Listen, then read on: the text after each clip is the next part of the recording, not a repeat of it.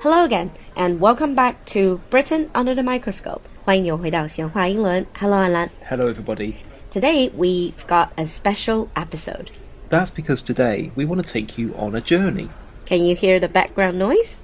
We are right now at a subway station in London. Actually, not a subway station. We are at a tube station. Ah, right, because British English, you don't say subway. You would say underground. Yeah, but if we're talking about the London Underground, we would normally call it the tube. The tube, T U B E. Yeah. 呃，英国的地铁叫做 tube. Why? Is it just because the shape?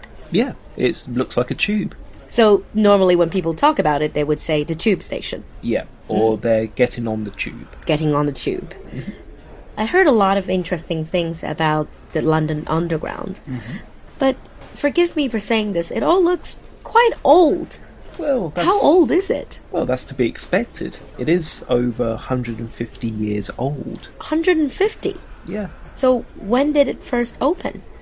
It first opened in 1863. 19th century.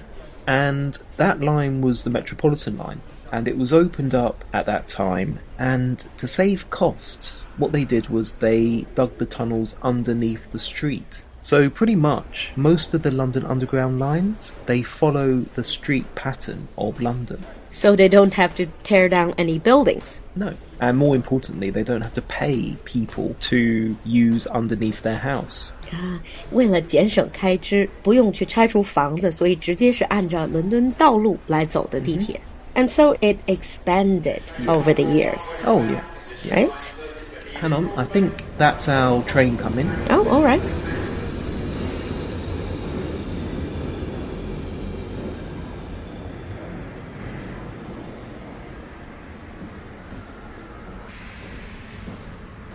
Huh. Hmm. It's not as crowded as I thought. Oh, you should see what it's like at rush hour. Does it get really crowded? Well, if you think of it this way, there are 4.8 million passengers a day. This train's ready to depart. Second Four closing doors. point eight million，四百八十万人的这个客流量。What is the population of London? It's around 8 to 9 million people. So essentially half of the London's population. Yeah, just about. But exactly how many lines do you have now? Well, at the moment we have 11 lines, 270 stations, and if you look at the map just above us, just above the door, you can see, All the lines. yeah, and that's only central London. Ah, There only are- part of it. Yeah, there are over about 400 kilometres of track. Well, Oh, I have a question though. These lines, they all have their own names. They're not numbered. Not like in Beijing, we have line one, two, three. No, no, they're all given names. So, for example, the Metropolitan Line, the Oh. Northern Line. Piccadilly. yeah. What is Bakerloo line? That's not a word. Bakerloo. No, it comes from, if you take a look, you have Baker Street and Waterloo, the two main stations. Oh, so, it's a Bakerloo. combination. Yeah. It's just a made-up word。嗯，伦敦的地铁都是以名字而不是编号命名的。Bakerloo 这条线就是连接了 Baker Street，也就是 Sherlock Holmes Street and Waterloo Station, one of the main stations，滑铁卢车站。所以 Bakerloo。And then this card we got today. This is your transportation card, isn't it? Yeah, this is called an Oyster card. Why is it called an oyster card? O Y S T E R. Isn't that a seafood? Yeah, but there are lots of reasons why we call it an Oyster card, but one of the main ones is it's the idiom, Mm. the world's your oyster.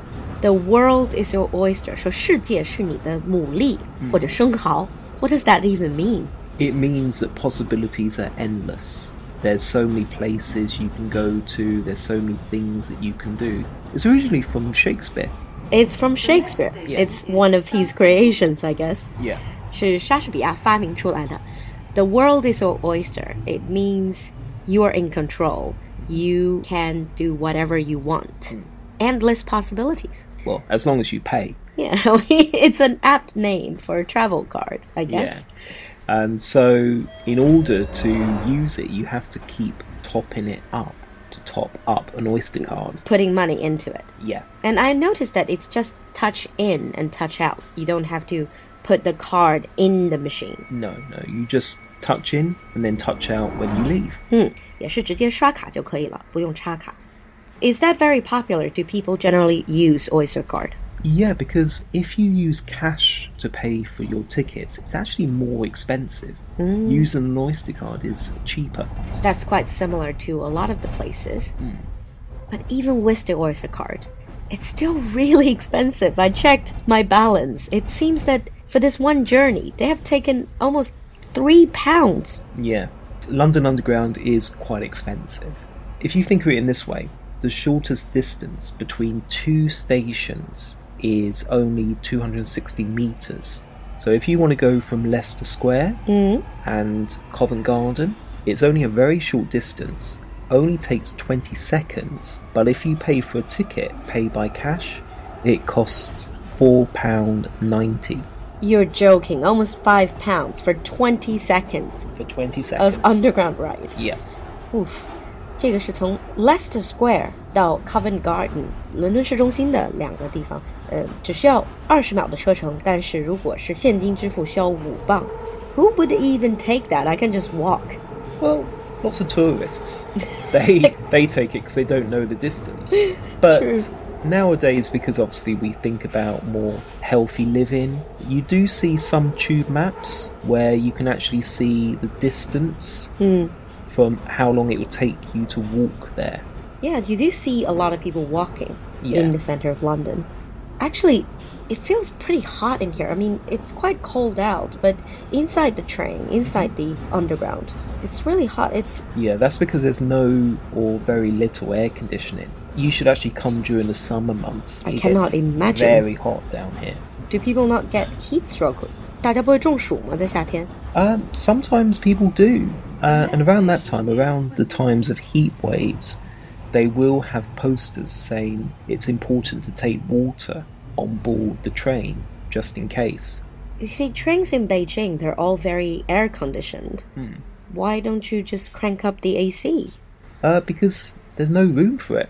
Most of these tunnels were built over 100 years ago. There's not enough space to put in the air conditioning units, and it'll also be very, very expensive. Talking about the space, I didn't notice the carriage roof is quite low. I'm really short, but this still seems quite low. Isn't that quite low for you? Yeah, it's very, very low for me. But the reason why is that all of the tunnels are roughly the same height and all the trains are roughly the same height. Hmm. And when they first opened the tunnels, people were much shorter back then. You have to think oh, around 150 years ago, people were generally quite a bit shorter than people nowadays. I guess it's kind of like a double edged sword. You have the long history, but you also have to face the challenge of, you know, it is quite difficult to revamp, to renovate what is so old. Yeah. And you cannot stop the train, can you? No, that's it. If they closed tube lines for too long, it would create chaos in London. It's really your bloodline Yeah. in London. Mm-hmm. By the way, Alan, I noticed that it's really quiet in here. I feel very self conscious being the only one that's talking so loudly. Well, generally, yeah. There's a lot of rules of etiquette on the tube. Generally, commuters don't speak to each other. They keep their eyes down. They avoid eye contact, and they try not to make too much noise. This is also a bit more British, isn't it? I think so. Yeah. Speaking of which, speaking of avoiding eye contact，呃，说到这个不愿意在公共交通上眼神交流，或者说基本上不愿意理别人。A while ago, there was a movement I think started by an American. You pin these badges, these buttons，这样小徽章上面写了 “Tube Chat”。It is created to try to encourage people to talk with their fellow passengers, but it just didn't work in it London. didn't work. Uh, that's because people just feel very embarrassed doing that. And a lot of people like the fact that in London Underground, you can't use your phone, there's no signal, Mm-hmm. there's no Wi Fi, and a lot of people actually just like watching something on their mobile phone or just reading a book or reading a newspaper. being quiet. Just and being appre- quiet. Appreciate the silence, the quietness. Yeah. I even read it somewhere that Londoners actually created a badge that says Don't you even think about talking to me？ That I can believe. 想跟我说话，想都别想。 that I can really believe. That says a lot about the whole mentality. Mm-hmm. And the other rules, the other sort of etiquette include things like obviously you let people get off the train first Mm. and then you go on the train. Yeah, very important. Yeah. And also you stand on the right side of the escalator. 上电梯的时候是靠右站。 Yeah.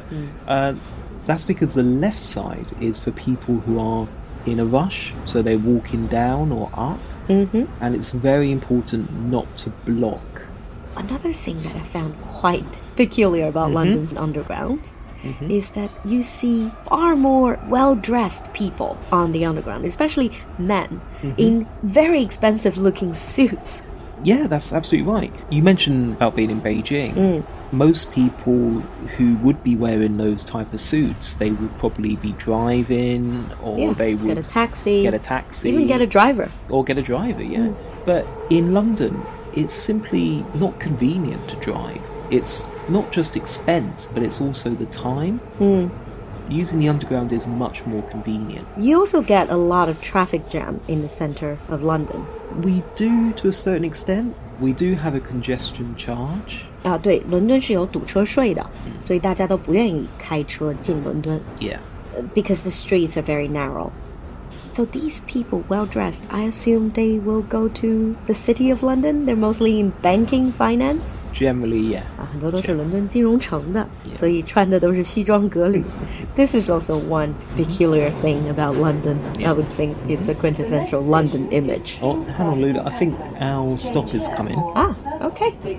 So which station are we arriving at? Uh, we're coming into King's Cross now. King's Cross. Isn't that the station they mentioned in Harry Potter? Yeah, platform nine and three quarters. Do you actually have the platform nine and three quarters? Well, we have the sign, and we have somewhere you can take some photos. Shall Ooh, we? great. Shall we go on up? Have a Yeah, look? yeah. Let's see if we can catch the Hogwarts Express. So if you are ever in London, don't forget to try the tube. If you're a Harry Potter fan, don't forget to come to King's Cross. If you've ever been on the London Tube, or if you have any questions about it, let us know in the comment section. And also feel free to share with us your subway adventure. We'll see you next time. Bye. Bye.